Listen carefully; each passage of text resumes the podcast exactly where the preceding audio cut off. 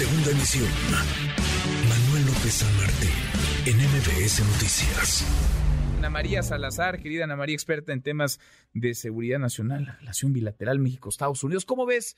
¿Cómo ves las cosas, estos encuentros que hemos eh, de manera reiterada registrado, se dan de cuando en cuando? Eh, no sé para qué sirven o si están sirviendo lo suficiente. ¿Cómo lo ves tú, Ana María? Qué gusto escucharte. Qué gusto saludarte a ti y tu auditorio. Urgía, urgía esta reunión y te voy a decir por qué. Porque a diferencia de muchos los problemas que se trabajan y que eh, eh, las diferencias que hay entre México y Estados Unidos en muchos de los problemas que han tenido que enfrentar ambos países, este es un problema que va a tener no solamente un impacto político en Estados Unidos, estará por verse en México, eh, estoy hablando de la, del fentanilo, sino eh, es, es un impacto humanitario. O sea, la cantidad de estadounidenses que están muriendo por sobredosis es absolutamente horrorífico. Eh, y es un problema ya, como te comentaba, un problema humanitario. El, el, el tema aquí es que no están de acuerdo ambos países sobre un tema fundamental, si México produce o no fentanilo. Y hubo un momento, si tú recordarás, hace dos semanas en donde desde, desde creo que fue en la mañanera o fue un, funcionario mexicano que decía que eh, el problema del fentanilo es que viene de Canadá hacia Estados Unidos. Entonces, eso obviamente pues los canadienses están, eh, están muy molestos por esas aceleraciones. Y hasta el momento tú no tienes un funcionario de alto nivel diciendo eh, que sí, que México eh, produce fentanilo, que es muy diferente decir que México eh, recibe el fentanilo de, China, como tú, hay que recordarle al auditorio, el presidente Andrés Manuel López Obrador le mandó una carta al, al, al, presidente chino, Xi Jinping, y le dijo, oigan, pues échenos la mano para dejar de, de, de, de dejen de traficar fentanilo a México y, pues tú seguramente lo, conversaste en tu en tu espacio pues, eh, los chinos dijeron a ver nosotros no somos el problema el problema es Estados Unidos sí dijeron este es un problema made in USA made in USA. Entonces pues ustedes arréglense con Estados Unidos nosotros no somos el problema. Entonces la reunión en cierta forma es tratar de sentar representantes de los dos países los que hacen las decisiones de que, bueno, por lo menos estemos de acuerdo cuál es el problema. Y es muy difícil, yo creo que a estas alturas, que México no diga no se produce fentanilo. A lo mejor lo que puede argumentar México es decir que el fentanilo viene de China y nosotros después lo exportamos a, después lo exportamos o traficamos a Estados Unidos. Pero hay muchos indicios que ese no es el caso, que se están recibiendo los precursores aquí en México y que de ahí se están produciendo, o por lo menos se están cocinando el fentanilo que podría estar llegando de, de, China. ¿Y qué quiero decir con eso? Porque hay otra crisis que también está surgiendo en este momento y que creo que eh, hay que ponerle mucha atención, es cómo se está combinando el fentanilo con otro químico, otro medicamento veterinario, que es la silaxina, que es, es, tan peligrosa esa combinación y aparentemente dentro de la sobredosis, las personas que están muriendo de sobredosis es por esta combinación. Es tan peligrosa esta combinación que hace día, hace un día, menos de las últimas 24 horas, ya declararon este como una amenaza en Estados Unidos en donde se están creando coordinaciones especiales para poder enfrentar el fentanilo combinado con la, eh, con la silaxina, que aparentemente es lo que en este momento, en las últimas 24 horas, es lo que más está preocupando al gobierno de Estados Unidos. Entonces, yo creo que urgía la reunión para una cosa tan sencilla, acordar de dónde viene el fentanilo, porque si ni siquiera está, si ni siquiera hay un acuerdo de eso, entonces es casi imposible que pueda haber mecanismos de coordinación que entonces entre ambos países que entonces justificaría pues, los llamados que están haciendo los republicanos, los legisladores republicanos, de pues, que hay que hay que ante la amenaza, la falta de cooperación y, y, lo que representa eh, esta combinación entre silaxina con fentanilo, hay que declarar a estos grupos que están traficando como grupos terroristas que mm. están en México. Entonces, la reunión urgía yo creo que sí hay, va a haber un problema de tratar de entender cuáles van a ser los acuerdos o, qué mecanismos van a poder mejor, usar para mejorar la coordinación ante un hecho real de que pues, se ha deteriorado mucho la coordinación entre ambos países en materia de seguridad. Eso es la parte operacional, pero también hay una realidad política que esta reunión tenía que llevarse a cabo ya hoy, porque pues en México están menos de un año, bueno, están un poco que un año y dos meses de las elecciones presidenciales. la vuelta de la esquina. Y entonces un año y medio eh, de las elecciones presidenciales en Estados Unidos. Y seguramente en Estados Unidos están anticipando de que va a haber cambios.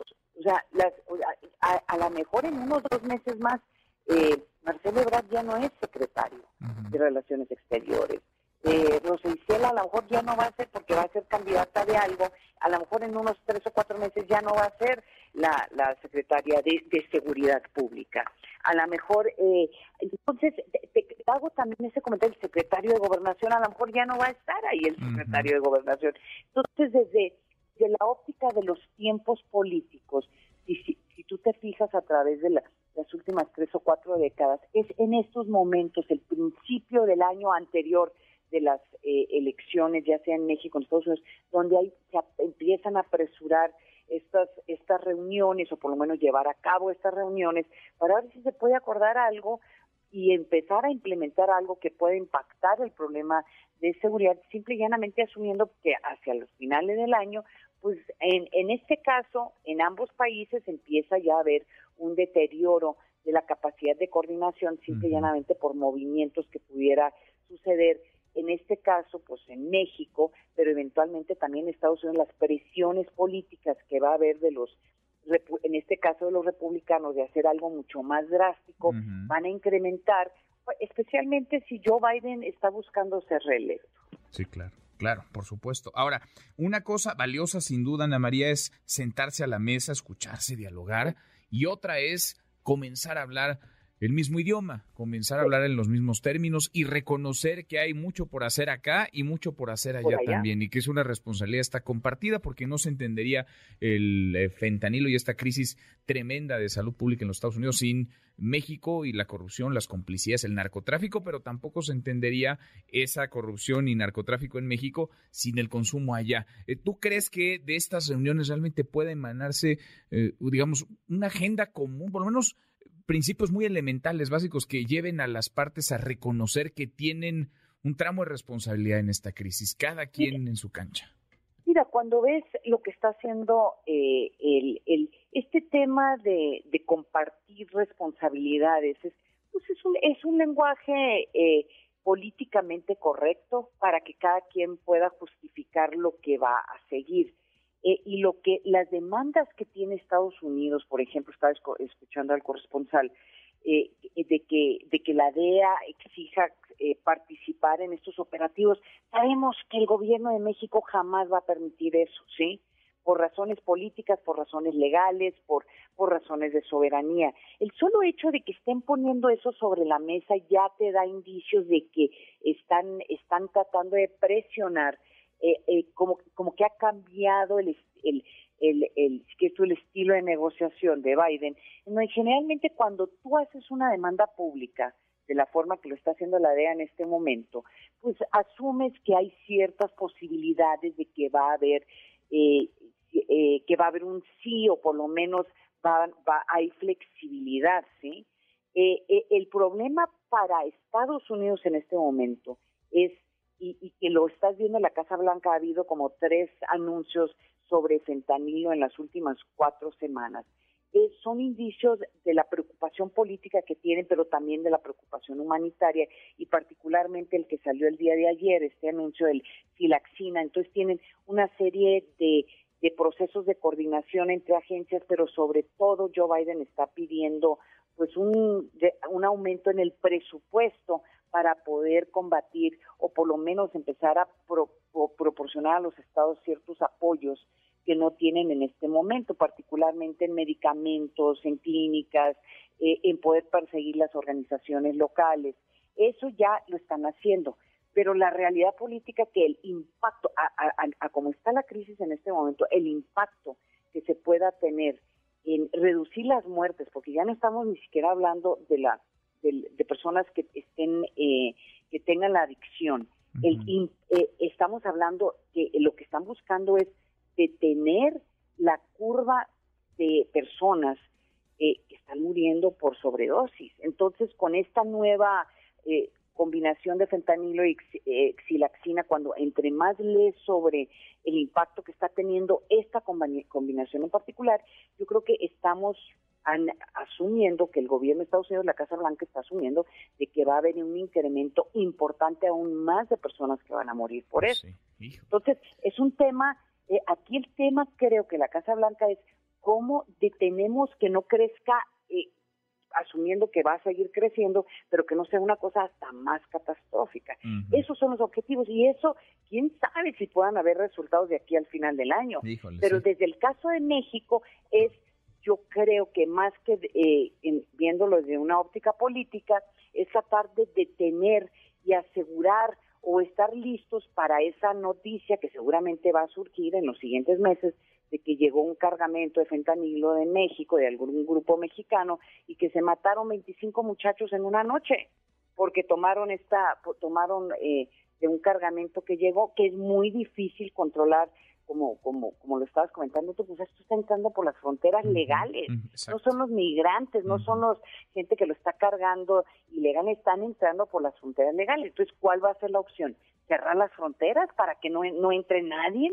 Entonces, por eso te digo, la crisis es, es compartida en el sentido, particularmente en el momento político, en donde lo que está diciendo es, pues, a ver, ¿qué hacemos para poder reducir o por lo menos detener esta creciente ola y desde México a ver cómo nos ayudan para por lo menos darnos más información, que creo que es lo que está pidiendo los eh, los estadounidenses más información para poder y por lo menos ir interceptando esto cuando esté tratando de cruzar la, la frontera o por lo menos saber quién lo está produciendo. Pues no es fácil eh no, es fácil lo que lo que lo que los siguientes meses y seguramente va a haber potencialmente va a incrementar la crisis en un momento en donde tienes el secretario de Relaciones Exteriores, el secretario de Gobernación, este buscando una candidatura y, también ahora pues la, misma secretaria de Seguridad Pública, buscando una eh, Rosicela que quisiera ser, parece que se está ya alzó la mano para ser candidata para jefe de gobierno. Exacto. Y si sumamos el calendario electoral de Estados Unidos que también se va a cruzar con el mexicano, pues vaya,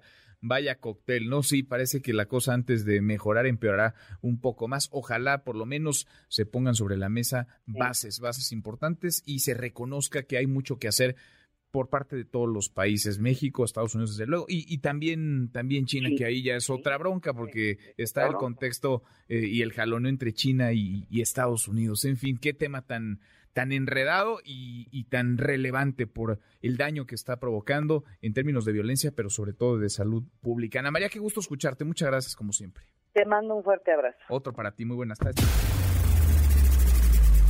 Redes sociales para que siga en contacto: Twitter, Facebook y TikTok. M. López San Martín.